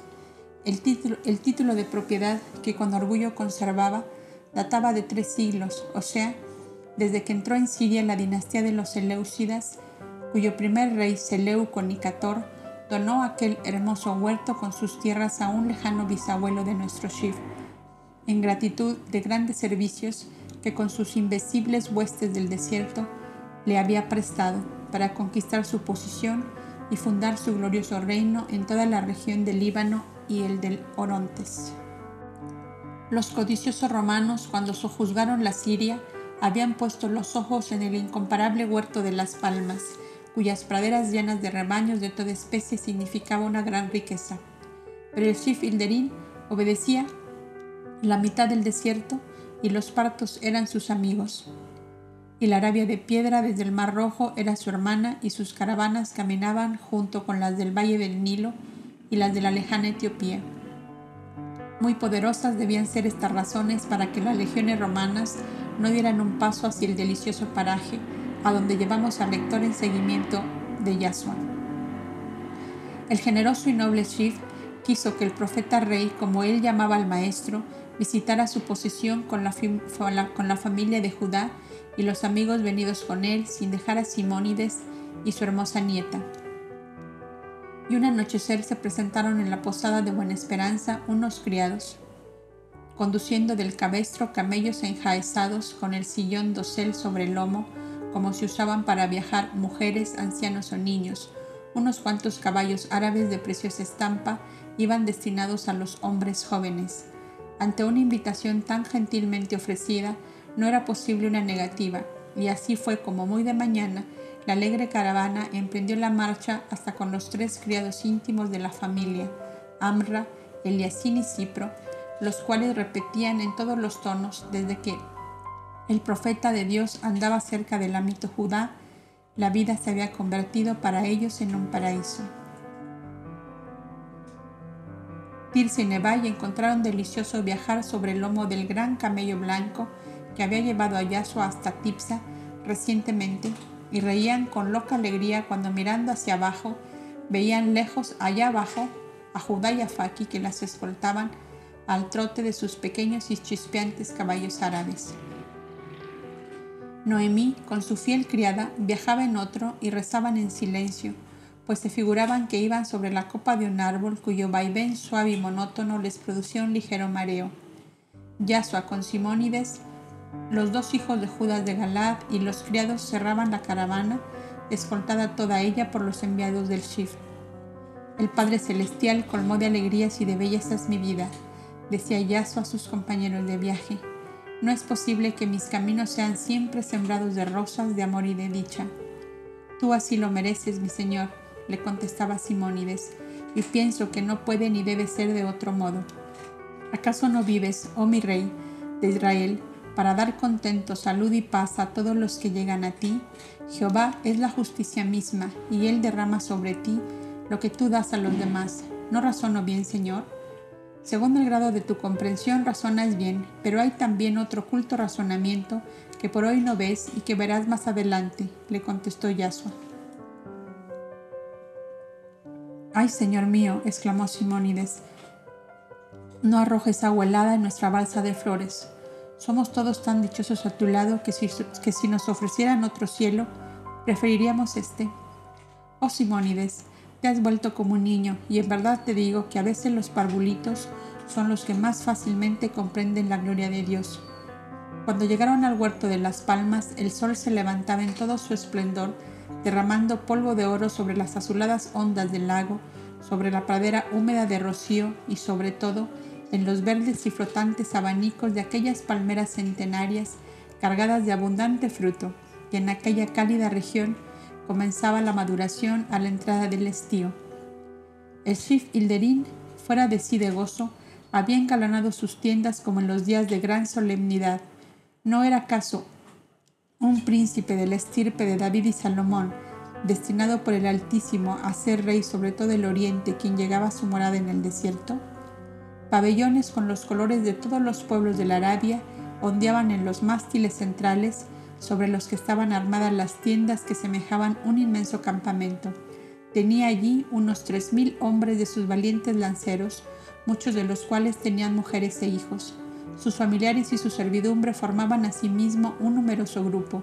Era pues un pueblo de tiendas frente al lago, en cuyas ondas de cristal se retrataban las altas copas de las palmeras, los mástiles adornados de gallardetes y banderas, y los tres mil lanceros que formaban larga fila haciendo brillar al sol sus lanzas y jabalinas y ondear al viento los penachos de plumas de sus turbantes. La sangre joven de Judá y Faki comenzó a hervir en las venas, y sin desmontarse aún dieron un formidable grito de triunfo que se esparció como un eco en la soledad del desierto. ¡Viva el gran rey del oriente! ¡Gloria de Israel! Los tres mil lanceros corearon el viva ensordecedor al mismo tiempo que cruzaban en alto sus lanzas para que entrara por debajo de ellas el joven maestro, al cual aclamaban. Él se desmontó rápidamente y abrazó al Shif que le esperaba a la puerta de la tienda principal. Me recibes como a un rey, le dijo, y yo no soy más que un maestro que vengo a enseñar a los hombres la divina ley del amor. Sería yo tan feliz si tú comprendieras mi ley. Sí, Señor, la comprendo. Eres el Salvador de este mundo y por el amor y la justicia reinarás sobre todos los hombres de la tierra. Los ojos de todos brillaban de entusiasmo y hasta las mujeres arrojaron sus velos cuando el Shif les dijo que al rey no se recibe veladas. Tenían el tenía el Shif tres esposas secundarias que obedecían dócilmente a la primera, una austera matrona de 40 años que aún conservaba los rastros de su belleza juvenil. A Sara, dijo el Shif, este es el soberano al cual servirán de escolta nuestros hijos y nuestros nietos. La mujer se inclinó a besar la orla de la túnica blanca de Yasua al mismo tiempo hizo una señal a las otras esposas y a un hermoso grupo de doncellas que se mantenían tímidamente apartadas. El suave sonido de las guslas y de los laúdes comenzó a preludiar una dulcísima melodía. Noemí, Tirsa y Nebai creían estar soñando. El anciano Simónides lloraba de alegría y Judá y Faki, y los dos hijos de Judas de Galad, llegaron a creer que de verdad Yahshua iba a ser coronado rey de todo el oriente. Tal era el ambiente de solemne majestad que se respiraba a la puerta de la inmensa tienda, encortinada de púrpura y flotando al viento los vistosos pabellones de Arabia. Todos eran inmensamente dichosos, solo Yahshua tenía los ojos llenos de lágrimas y su mirada se perdía en, en las azules aguas del lago, sombreadas por las palmeras y doradas por el sol. Veía en Lotananza la tremenda visión que tuvo en el gran santuario de Moab la víspera de su consagración y dijo, Cuando yo sea levantado en alto, todos los corazones amantes se precipitarán hacia mí. Calmad todos vuestros entusiasmos y ansiedades porque aún no es llegada la hora. ¿Cuándo será ese día, Señor? preguntó Simónides creyendo oír que le contestaba, de aquí a un año o dos. Pero Yahshua le contestó, sonriente y afable como si anunciara un día de gloria y de felicidad, cuando el, velo del templo se rasgue de arriba abajo y las tinieblas cubran la tierra. Un nuevo personaje que apareció en ese instante por la puerta interior de la tienda llamó la atención de todos. Era un anciano de alta estatura, enjuto y seco como un de raíces, de color trigüeño, de una palidez mate y con unos ojos profundos y negros, llenos de inteligencia y de bondad Vestía larga túnica blanca de tosca lana, ceñida a la cintura por una tira de cuero sin curtir.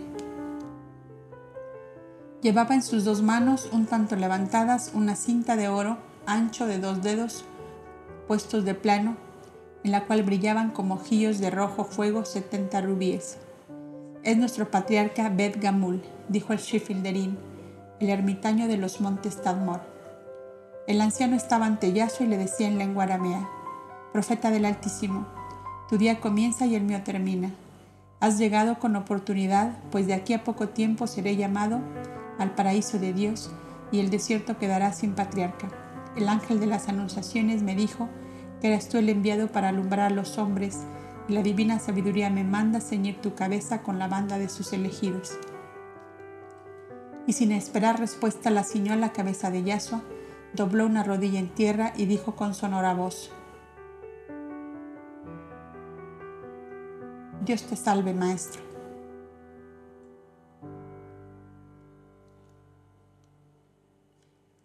Repitieron como en un formidable concierto más de tres mil voces unidas. Noemí, Tirsa, Nebai y Ambra, como sobrecogidas de un religioso pavor, habían caído de rodillas y plegado sus manos sobre el pecho, sus corazones llenos de piadosa ternura, daban a sus palabras fervor de oraciones unción de plegaria cuando repetían con los demás, Dios te salve Maestro. Yaso aparecía como petrificado en el centro de la estancia, pues solo él permanecía de pie como una, estatua, como una estatua blanca en la que se había concentrado la vida en el fulgor de sus ojos llenos de infinita ternura. Paz y amor sobre todos vosotros, dijo por fin, con su voz temblando de emoción habéis doblado la rodilla ante la majestad de la sabiduría divina que me consagra maestro del desierto. Sea enhorabuena y desde ahora os prometo que al igual que vuestro patriarca Beb Gamul, cuando yo sea llamado a la vida verdadera, os dejaré un sucesor que os conduzca por los caminos del Dios único y os aparte de la engañosa ilusión de los falsos dioses que han llevado a la humanidad al abismo. En vuestra Arabia de piedra coronada por el Sinaí, recibió Moisés la única ley divina que llevará a la humanidad terrestre a la cumbre del ideal que le fue designado. Los vientos del Sinaí llevaron los diez mandamientos divinos a todos los ámbitos de vuestras montañas y de vuestros desiertos.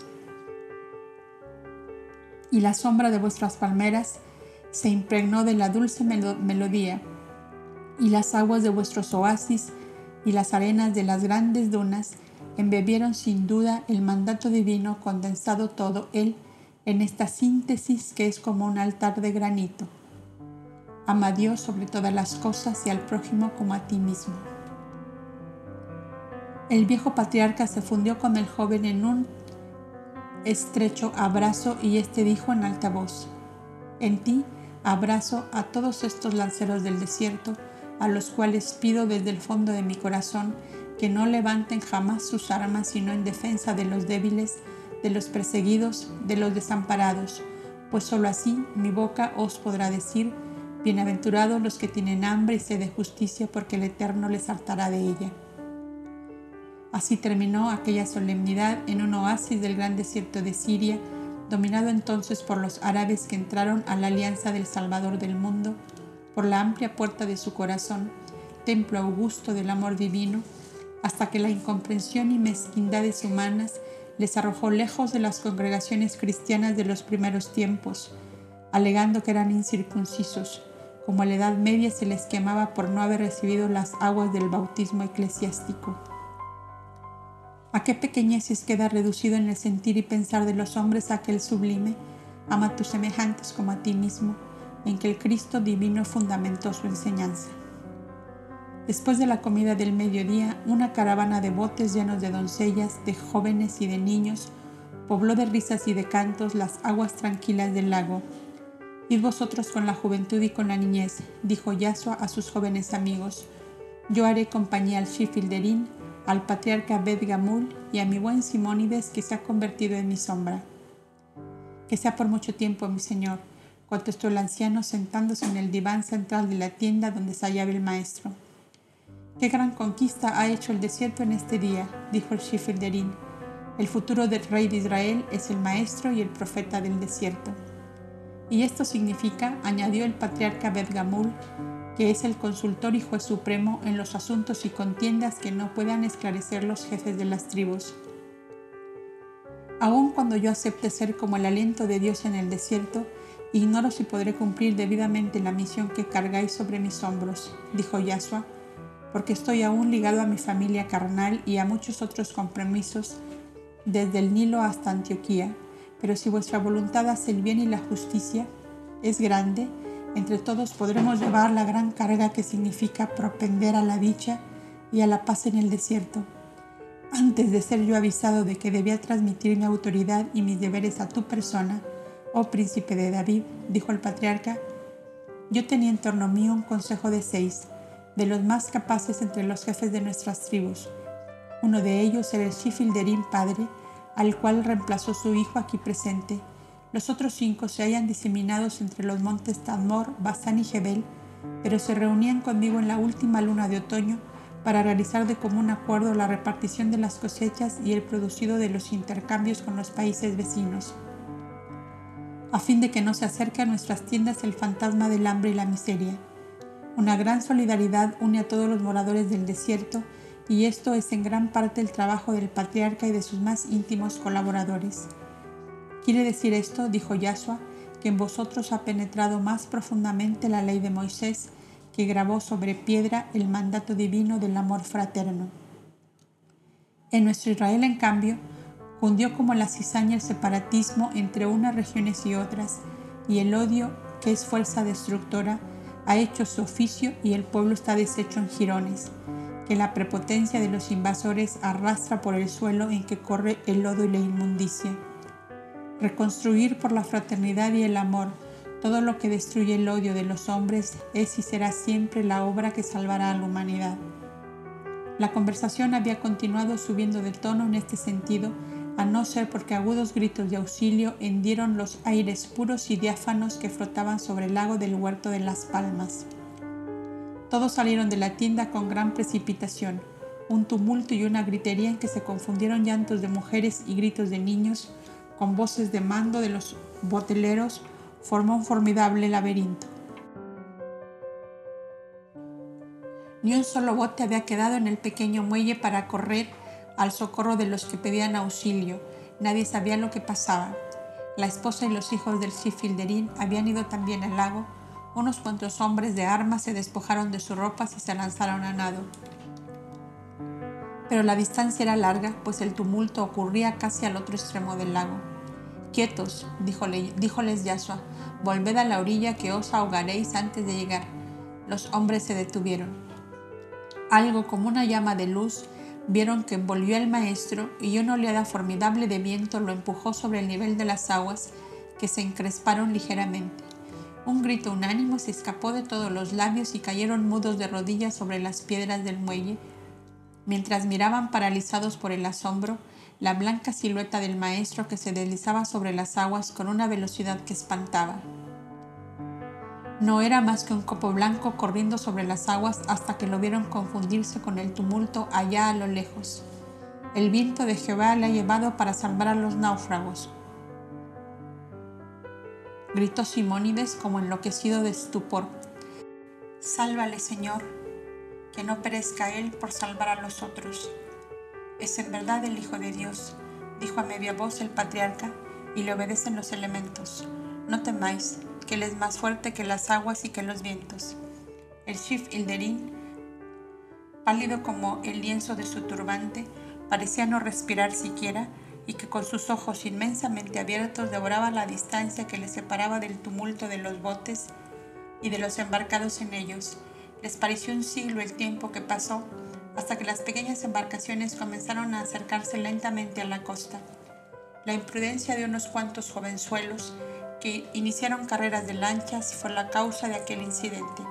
Habían chocado tres botes, tirando al agua a sus tripulantes. Las lanchas se habían abierto, produciendo la dolorosa escena de un verdadero naufragio. A no ser por la intervención supranormal del maestro, que usó de sus poderes internos, de levitación y dominio absoluto de los elementos, habrían perecido unas 20 personas, entre las cuales se hallaban dos adolescentes, varón y mujer, hijos del Shif Ilderim. Los náufragos referían después que se tomaron de las manos, de los pies, de las ropas del profeta, que se mantenía como una roca blanca sobre las aguas hasta que se acercaron los botes más próximos en los cuales se le recogió.